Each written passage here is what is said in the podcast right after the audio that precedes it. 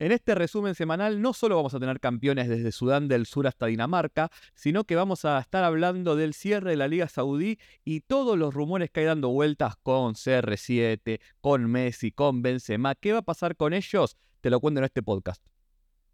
¿Cómo andan, gente? Bienvenidos a una nueva edición del resumen global del fútbol. Yo soy Nahuel Lanzón.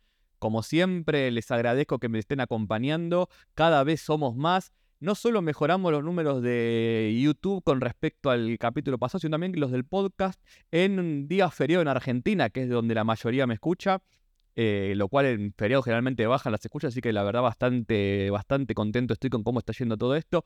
Quizás en el gran esquema de las cosas, viste, 300 vistas en un video de YouTube, 500 en un podcast, no sea mucho, pero para mí y que lo único que hago es hablarles de fútbol no tan mediático y mucho menos marketinero, la verdad que si uno va sumando, está muy bueno que cada vez seamos más los que nos vamos sumando a, esta cosa tan linda que es el fútbol exótico. Y la verdad que tenemos mucho para hablar. Ah, eso sí, un segundito antes de arrancar, quiero darle el agradecimiento eterno, como siempre, a los amigos de 365 Scores que nos dan una mano apoyando al canal y a este, y a este resumen global no solo tiene las ligas exóticas que me gustan a mí, sino que también, sobre, o sobre todo, tiene las principales ligas de Europa, la Liga Argentina, la Liga en toda Sudamérica.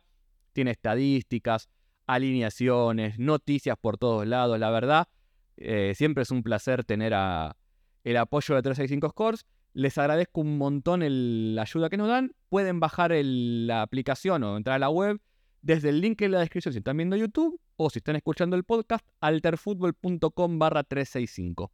Y sin más preámbulo pasamos derecho a la Liga de Arabia Saudita porque hay un montón de cosas para hablar. Tenemos primero y principal Itihad campeón de liga, noveno título de liga para ellos, para uno de los dos gigantes saudíes, el otro obviamente el Al-Hilal. Si bien la liga terminó este miércoles, ellos salieron campeón el sábado porque ya habían ganado su partido 3-0 ante el Feija y el Al Nasser de Cristiano Ronaldo no podía alcanzarlos, aún igualándolo en puntos por el duelo directo entre equipos. Así que el Itihad vuelve a salir campeón desde 2009 que no lo hacía, que no ganaba la liga, así que es un título más que importante, muy festejado por ellos. Y aparte es un equipo que tiene su, su impronta, de los grandes es quizás el que tiene una base un poquito más eh, más heterogénea, mucho, mucho inmigrante, mucha clase baja entre ellos, comparado con el resto de los, de los equipos con, una buena base de hinchas en Arabia Saudita. Así que siempre es un equipo interesante, el Itihad, que vuelve a campeonar y automáticamente en cuanto el salió campeón, es increíble cómo funciona, apareció la maquinaria publicitaria saudí con información y rumores de todo tipo. Yo lo que voy a hacer ahora es hablarles primero de lo que hay de información y después lo que nos gusta a nosotros. Algunos rumores que están dando vuelta en el, en el digamos, en la trastienda, pero con su margen de credibilidad. Ahora les, les voy a explicar un poquito más. Pero empecemos con la información, porque claro, en estos días lo que se volvió más noticia no es tanto el campeonato del Itihad, que dentro de Arabia Saudita es importante, sino el primero, la confirmación de que Cristiano Ronaldo va a continuar en el Al Nasser algo que se estaba dudando porque había habido algunos, algunos problemas en el Al Nacer. Bueno, Cristiano Ronaldo, a pesar de no ser el campeón, confirma, confirmó hoy en una entrevista que va a seguir, o que su intención es seguir por, por un año más, por lo menos en el, en el conjunto saudí. Una cosa con la que Cristiano Ronaldo viene insistiendo mucho es que para que la liga mejore, tiene que empezar a incorporar jugadores pero jugadores de jerarquía, de nombre. Y una de las cosas de las que se habló mucho es que el pedido de Cristiano era, entre otros, traigan a Messi, porque según su visión, y también la visión, digamos, de los que gobiernan el fútbol saudí, es que trayendo a Messi, trayendo a CR7 y a otros jugadores de renombre, la liga va a empezar a subir el nivel. Y no solo su nivel futbolístico, sino su nivel de, de marca, digamos, de imposición en el mundo. Ahora, ¿puede Messi venir a Arabia Saudita? Bueno, depende a quién leas, algunos te van a decir que sí, otros te van a decir que no. Lo que se sabe hasta ahora como información es que la familia de Messi, el padre básicamente, Jorge, habría aceptado la oferta económica del Al-Hilal. Que esto no significa que Messi ya haya dicho que va a ir, sino que lo que le dijeron es, si Messi elige ir, con este contrato que tenés sobre la mesa, estamos de acuerdo. A ver, para no estarlo. Estamos hablando, creo que de más de mil millones de dólares en dos años. Es una guarangada lo que va a ganar Messi si acepta ir a Arabia Saudita. Va a ser por lejos el mejor contrato del fútbol y no sé si de la historia del deporte, pero por ahí debe andar. Es un monto exageradísimo que para mí Messi se lo merece solo por ser Messi, pero bueno, sacando eso, la información más certera, la que más comparten, digamos, las fuentes, es que lo que pasó fue que Messi aceptó, o mejor dicho, la familia de Messi aceptó la oferta económica. Pero todavía no le dijo, voy a jugar en Arabia Saudita. esto es importante. Lo que se está rumoreando es que lo que Messi quiere hacer primero es mantenerse en el fútbol europeo. Y el Barcelona es el equipo que más le interesa, tiene ese problema de fair financiero. Salieron estos días la noticia de que quizás se alíe con el Inter de Miami de Beckham, no sé. Pero lo cierto es que eh, el interés de Messi no es solo económico. O mejor dicho, el interés saudí por Messi ya viene con su trasfondo, porque Messi es embajador de Arabia Saudita, embajador deportivo. Y en mi opinión, una de las cosas que terminó de forzar su salida del PSG es su viaje intempestivo a Arabia Saudita, porque recordemos, PSG es de los cataríes, y entre Qatar y Arabia Saudita hoy no está todo mal, comparado hace un par de años, pero está esta guerra fría en el medio. Hoy, porque a ambos países les conviene, son aliados en el fútbol. De esto voy a hablar en un video próximo para, para este canal, pero para resumir un poco, es una alianza por conveniencia, pero de fondo es, no te tenías que ir a Arabia Saudita. No, no tenías que hacerlo. Y me parece que eso fue lo que terminó de forzar su, salida, o uno de los motivos que terminó desencadenando su salida. A ver, si el PSG ganaba la Champions, Messi podía caer al, entrenamiento del PSG con la bandera saudí flameando que nadie le iba a decir nada. Pero el fútbol es así, las derrotas traen consecuencias y me parece que esta, que esta peleita, que ya no es tan peleita en el tema del dominio del fútbol o de la imposición, sobre todo en el fútbol de Medio Oriente, se termina, se termina llevando. Y esto también tiene que ver con la renovación de Cristiano, va, no renovación, pero sí con la estadía continuada de Cristiano y, por ejemplo, con nombres que han surgido en el último tiempo. Hoy surgió el nombre de Benzema. Bueno, ya yo lo había tirado hace algunos días, no me quiero arrogar nada. Benzema podría ir al Etihad, por ejemplo, se habla de, que esa sería la oferta. Y básicamente cualquier jugador de élite europeo de más de 30 años que esté en duda con su club va a sonar en Arabia Saudita. ¿Por qué? Porque van por todo. Y tienen la plata para ir por todo. Ahora, esto es lo que yo tengo o lo que hay hasta ahora de información. Vamos con rumores porque... Y un poquito de chimento tenemos que meter. A ver, antes de hacer esta, esta sección, quiero decir una cosa. Probablemente la mayoría de estos rumores o todos sean falsos.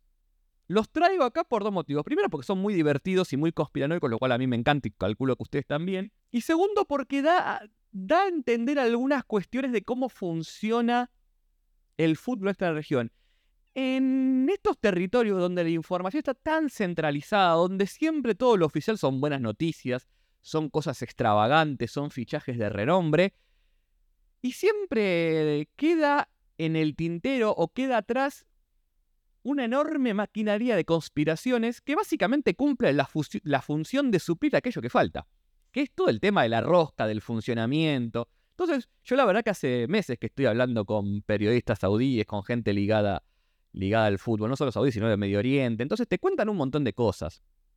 Muchas de esas cosas son o exageraciones o mentiras, porque todos llevan siempre agua para su molino, incluso en una charla informal. Por eso repito, hay cosas que te cuentan que son que tienen intencionalidad detrás. Ahora yo las traigo acá para divertirnos un rato nada más, no porque esté diciendo, che, mira que esto es real, quiero aclararlo sobre todo por si algún saudí perdido escucha este podcast, porque uno siempre que da información de los saudíes después se replica en Twitter y es un quilombo. Incluso cuando hace información que los propios eh, medios saudíes dan, esto pasa un montón. O sea, se va haciendo una bola de replicaciones. Y yo solamente quiero divertirme un rato con ustedes. Vamos a contar algunos rumores que están dando vueltas en el fútbol saudí, en el fútbol de Medio Oriente, mejor dicho. Repito, probablemente la mayoría sean falsos, sean exageraciones, pero es muy divertido y eso ya con, con, que sean divertidos me alcanza. El primero, este es genial, este me encantó. Hay un rumor que anda dando vueltas en el periodismo de Medio Oriente de que Messi le habría dado el ok al Barcelona por sobre el Al Hilal o el Al Hilal y los saudíes activaron una maquinaria para bajar el pase de Messi al Barcelona. Esto a mí me lo cuenta un periodista catarí, no saudí. Por eso quiero decir, hay mucha intencionalidad detrás. Seguramente sea mentira. Quiero aclarar esto de vuelta. Pero ¿cómo funcionaría esta, esta maquinaria? No sé si se acuerdan, pero en el Mundial 2018, el que era el ministro de Deportes en este momento, Turki al-Sheikh, eh, hace el convenio con la, con la Liga Española para mandar jugadores a préstamo. Lo manda al Dosari, al Villarreal, lo manda al Mugualada al Levante, mandan varios más. Después no juega ninguno, fue un desastre antes del Mundial 2018. Lo hizo para como que gane el nivel europeo en seis meses, cosa que es imposible. Bueno, puso un montón de plata. Después se quejó en público con la liga porque no le ponían los jugadores. Quería, o sea, quería que literalmente la liga española interceda en los clubes para que hagan jugar a los jugadores saudíes. Bueno, fue todo un bochorno. Pero lo que quedó ahí, supuestamente, fue una buena relación entre la Federación Saudí de Fútbol y la liga. De hecho, si uno ve la academia que tiene, la, Federación Saudí la tiene en España y suele jugar mucho con equipos españoles. Hay, tiene un programa de becas donde manda jugadores de entre 17 y 20 años a, España, a esta academia que tienen ellos por un par de meses y juegan torneos con otros clubes, después los mandan a, distintos clubes. Hay saudíes en, jugando en la reserva de equipos de Croacia, de Bosnia, en, fin. ¿Por qué voy a esto? Porque lo que habría pasado fue algo así como que Adel Esad, que es el presidente de la Federación Saudí, cuando se enteró que el pase de Messi podría ir al Barcelona, levantó el teléfono, lo llamó a Tebas, el presidente de la liga, y le dijo, bájame el pase. Y por eso, a los pocos días de que empezó como a tomar fuerza esto de que Messi volvería al Barcelona, sale Tebas a decir, y no es tan fácil que, que Messi vaya al Barcelona porque tiene que cumplir el fair play financiero, etcétera, etcétera, etcétera.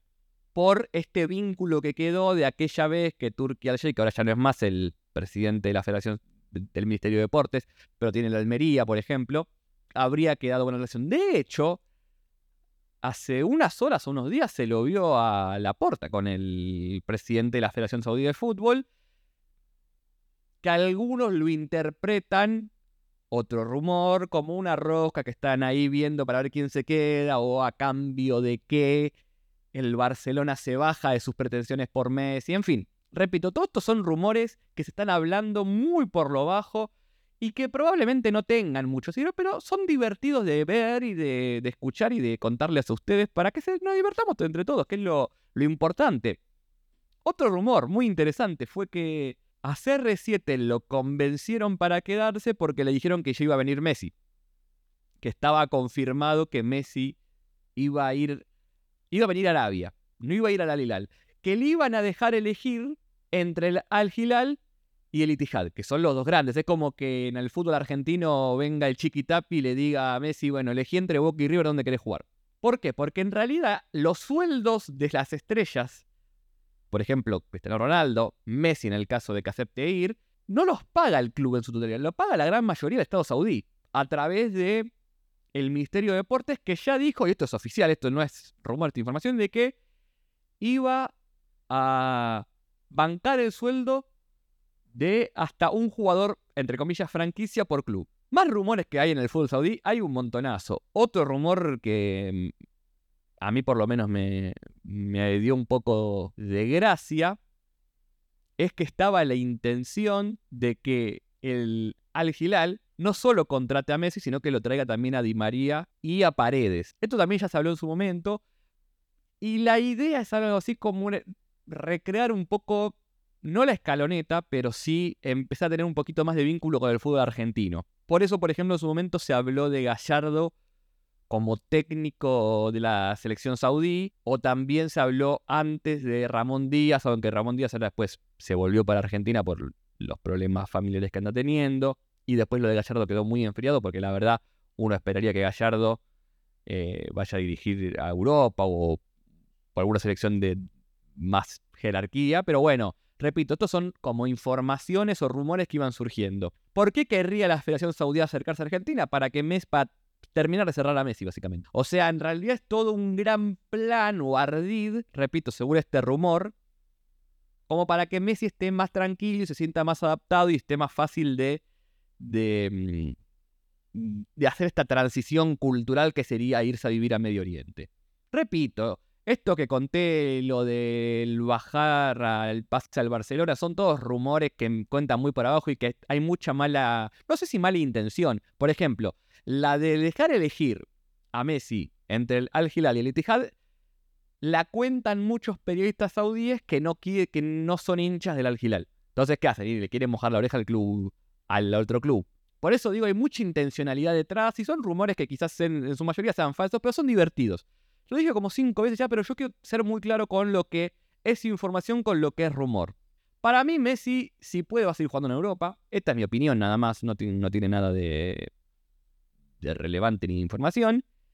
Pero lo cierto es que los saudíes son muy serios en esta idea de quedarse con Messi a como de lugar y de llenar la liga de estrellas. Por eso se habla no solo de Messi, no solo de Cristiano Ronaldo, se habla de Benzema, se habla de Jordi Alba, se habla de Busquets, pero van por todo. Lo cierto es que van por todo. No sé dónde va a terminar esto. En general, las ligas que intentaron hacer esto de traer mega estrellas rápidamente fueron otro plan porque dieron, se dieron cuenta que no es viable. Ahora, el nivel de billetera con el que va a atacar el gobierno saudí al fútbol, por decirlo de alguna manera, es de un nivel que no hemos visto nunca. Con lo cual, puede ser distinto solo por este motivo que es estrictamente financiero. Bueno, como hoy me pasé un poco con hablando de Arabia Saudita, vamos eh, a, ver un par, de, ligas menos, pero antes de ver ligas, tenemos que hablar del Oakland City y del Suba y de la final, porque la verdad que fue una vergüenza. La final de la Champions de Oceanía fue una vergüenza. Quiero responsables presos por lo que pasó en la final que se jugó en Vanuatu. Le hemos visto en el canal de Alter Fútbol, mucha gente, les agradezco de corazón. Y la verdad, lo, de, lo de la OFC es, una. Es la, eh, yo no sé ni cómo es una confederación a esta altura del partido. Todo en la, todo en la Confederación de Oceanía es una vergüenza, loco. Están como dos años cerrados porque el Auckland City no podía jugar porque no podía salir del país y no se jugaba nada, ¿no? No rodaba una pelota en todo Oceanía porque el Auckland City no podía salir del país por las restricciones de Nueva Zelanda. Ahora juegan la Champions y la verdad es siempre lo mismo. Cuando al Oakland City se le complica un poco, aparece el arbitraje y, lo favorece. No se puede así. Los que vimos el partido, no tenemos ni que hacer un raconto de cómo el árbitro Yareboinen de Papúa Nueva Guinea, que me parece que es la primera vez que vi un partido de fútbol y dirigió, bueno, vimos el Facebook y no es tan así, pero bueno. Parecía, realmente parecía alguien que tenía cero concepto. Todas, todas eran para Oakland City. Incluso cuando le expulsa a Garriga, que es eh, quizás el único fallo que uno podría decir benefició al Suba de Isla Fiji, porque no era para doble amarilla. de hecho, Garriga salta y le pega con la cola al jugador del Suba. Después termina rápidamente expulsando a un jugador del Suba que no, que encima era el mejor, que era el 10 Solomon, y no hizo nada, ni siquiera había hecho full. De hecho, había cobrado falta del Oakland City. Se detiene el partido 5 minutos y lo expulsa al jugador del Suba. No tenía sentido. Bueno, ¿cómo fue el partido? Lo arrancó ganando el Oakland City 2-0 en el primer tiempo. En el segundo tiempo, a partir de la expulsión de Garriga, el Suba renace y lo iguala 2 2, pero con la expulsión de Solomon se terminó de caer y en el tiempo extra el Oakland City hizo diferencia física y lo ganó 4 a 2. Champions número 11 de Oceanía para el Oakland City, que es bicampeón, había salido campeón el año pasado también. La verdad es una vergüenza lo del OFC. Uno transmite las finales porque es fútbol de Oceanía, es, divertido a veces de ver. La verdad que tuvo lindo ambiente porque no se jugó en Nueva Zelanda, que es un embole. Se jugó en Vanuatu y había gente colgada de los techos. Tuvo su cuota de, mm, de divertido y de exótico, pero es una vergüenza que siempre sepamos quién va a ganar la Champions. Y es el Oakland City, que si no golea porque está jugando en Nueva Zelanda, gana porque está afuera, y si no gana porque se le complica un poco, como en toda la Copa, aparece el ayudín del árbitro, que ya lo habían ayudado en la semifinal porque si no la perdía contra el Ifira Blackbeard. La verdad, para mí, si no fuese porque es la UFC no le importa a nadie, sería un escándalo. Un escándalo y tendría que haber renuncias en la UFC, renuncias en la FIFA y tendría que haber gente procesada y tras las rejas, porque fue un robo. No podés cagar a un equipo de Isla Fiji. A un equipo de Isla Fiji, hermano. Seamos buenos de nosotros. La verdad, estoy todavía, estoy todavía dolido con, con esta derrota del Suba. Injusta por donde se la mire. Y bueno, Oakland City estará en el Mundial de Clubes, se ganó 75 mil dólares. Hay que ver si la Federación de Nueva Zelanda les va a dejar los 500 mil dólares por jugar el Mundial de Clubes, o por lo menos por llegar hasta el. por clasificar, digamos. Hasta hace unos años lo que pasaba era que esa plata, el Oakland City la tenía que dar a la Federación para que la reparta un poco entre las. entre los, el, resto, el resto de los equipos para que no quede tan desbalanceada la liga, y otro poco era para financiar la liga, digamos, para que se juegue la logística. Eh, pero bueno, vamos a ver si eso sigue así. Empezando por Europa, yo les dije que la Liga de Dinamarca estaba interesante la definición y ya terminó, terminó la liga. El, el Copenhagen, perdón, Oakland City iba a decir lo mal que estoy. El Copenhagen, campeón de Dinamarca, eh, le terminó sacando cuatro puntos al Nordsjælland, que parecía que podía arrimarse, que de hecho en algún momento hasta, hasta lo pasó, pero bueno, se terminó cayendo. El Copenhagen es bicampeón, había salido campeón el año pasado, y le ganó 2-1 al Vivor y con eso terminó a hacer diferencia en la zona de ganadores.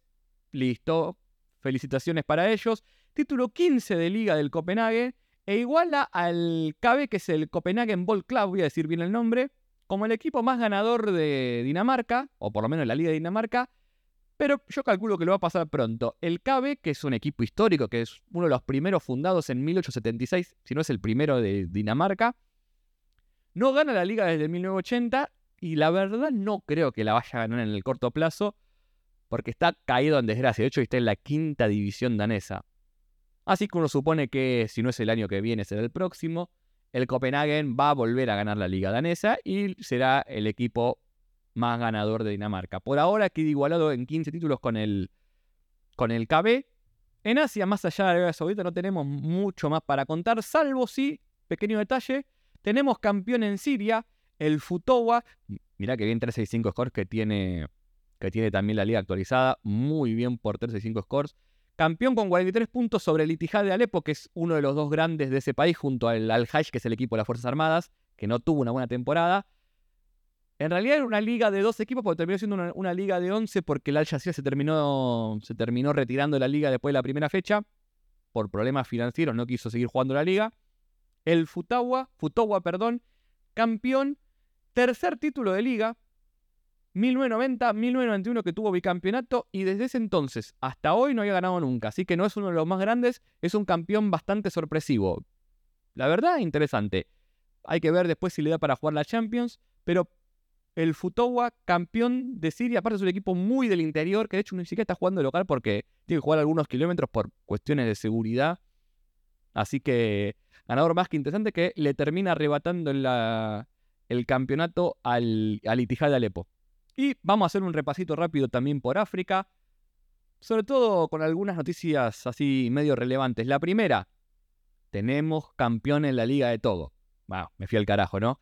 El Asco de Cara, gran nombre, gran nombre el Asco de Cara, se termina imponiendo una fecha antes porque le ganó 2-1 al Dynamic y le saca 6 puntos al Ask de Cara. Pero pará, pará, no, no lo dije mal.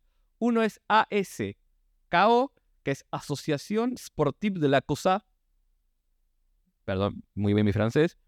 Es el ASCO. Y el otro es el AS, ASC sin K, con C y si no, que es el Asociación Sportive des Conductors, que es el equipo del sindicato de choferes, o fue fundado por choferes de la ciudad de Cara, y bueno, después el club se fue desarrollando, pero bueno, ese es el origen. Entre los dos equipos, que son una especie de mini clásico, el fútbol Togo tampoco es que tiene mucha, mucha historia, mucha tradición, se termina imponiendo el Asco, que es el equipo hegemónico de, en este momento del fútbol de Togo. Cuarto campeonato consecutivo y octavo título de liga para los feos, vamos a llamarlos así. Quedan a dos títulos del Semasi, que es el equipo más ganador. Le agradezco a Yenso Duarte, arroba Yenso Duarte en Twitter, síganlo porque tiró este dato. Así que bien por el, por el asco que sigue dominando el fútbol de Togo. Después seguimos en Uganda, tuvimos un cierre de liga espectacular donde tres equipos se disputaban el título. Se terminó imponiendo el Vipers, que es uno de los equipos que mejor se está manejando, no solo en Uganda, sino en todo, en todo África del Este. Bicampeón, le ganó 5-0 al Shinja. Y miren la tabla, porque la tabla es, es muy interesante. El Vipers quedó primero con 53. El KCCA, que es el equipo de la ciudad de Kampala, la, eh, capital de Uganda, el Kampala City Council Authority, significa KCCA, 53, pero con 6 goles menos diferencia. Y el, y el, y el Vipers ganó 5 a 0, con lo cual hizo, terminó de hacer la diferencia en este partido. ¿eh? No es que tenía por diferencia de gol la cosa segura. Tenía solamente un gol más. Y el Villa quedó con 52. Así que 53, 53, 52. Gran cierre de liga de Uganda. Jugó también fase de grupo de Champions Africana esta temporada. Gran temporada de este equipo. Que la verdad, dentro de lo que es Uganda, que es una liga bastante menor en el general del fútbol africano, está haciendo muy bien las cosas y se nota, se notan los resultados. Seguimos en África, el APR campeón en Ruanda. También les había hablado de que venía muy linda la definición de Ruanda. Bueno, el APR, que es el equipo de la, se llama Armada Patriótica Ruandesa, es el equipo con mucho vínculo con las Fuerzas Armadas y el partido gobernante tras la, el genocidio Hutsi. Después los Tutsi terminan volviendo al poder. Ya lo conté la historia del capítulo pasado, pero básicamente desde hace ya casi 30 años que el mismo partido gobierna y tiene su equipo que desde ese momento, la verdad, viene ganando casi todo. Vemos el cierre de liga más que interesante. El APR terminó primero junto al Kishobu, 63 puntos cada uno, pero por diferencia de gol se termina imponiendo el APR. Y el Rayon Sport, que sería el clásico del APR, terminó con 61 puntos, pero juegan final de Copa este fin de semana, ¿eh? así que también te van a tener revancha el Rayon Sports. Si el horario no es muy, muy malo y se puede ver, quizás la transmita por Alter Fútbol, no lo prometo porque va a depender de estos dos factores, pero el APR sigue sumando 21 títulos desde su fundación, repito, a mediados de los 90. Así que bien por el APR que la verdad siempre gana el equipo de la Armada Patriótica Ruandesa. Y para cerrar, no hay información de tabla, no hay nada, porque básicamente no la pusieron la federación, que casi que se olvidó del torneo. Tenemos campeón en Sudán del Sur. El Salam FC de la ciudad de Bor es campeón tras ganar el triangular final al Al Merreik, no al equipo de Sudán, sino el Al Merreik de 21, y al Salam, pero de la ciudad de Guau. O sea, había dos Salam FC en el grupo. No Salame, Salam, con doble A. Bueno, ¿cómo es la Liga de Sudán del Sur? Bueno, hay tres regiones, o mejor dicho, tres grupos. Cada grupo tiene tres o cuatro equipos, no crean que hay mucho más. Juegan rápidamente entre ellos. Y después el ganador de cada grupo avanza a la final.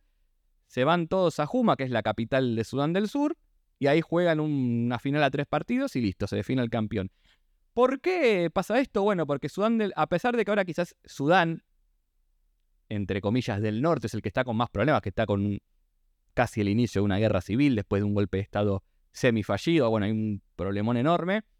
Lo cierto es que Sudán del Sur es un país que sigue convulsionado, muy pobre, muy pobre. De hecho, todavía en lo que es fútbol casi no tiene estadios, tiene solo un estadio que lo está terminando de hacer ahora en la capital con mucho apoyo de la FIFA. Y el tema transportes por cuestiones logísticas, económicas y de seguridad es muy complejo, con lo cual lo, único que queda son estos torneos regionales que se van haciendo en cada región o en cada provincia que desembocan en estos torneos o esta primera fase de, tres grupos de lo que sería la Liga Nacional.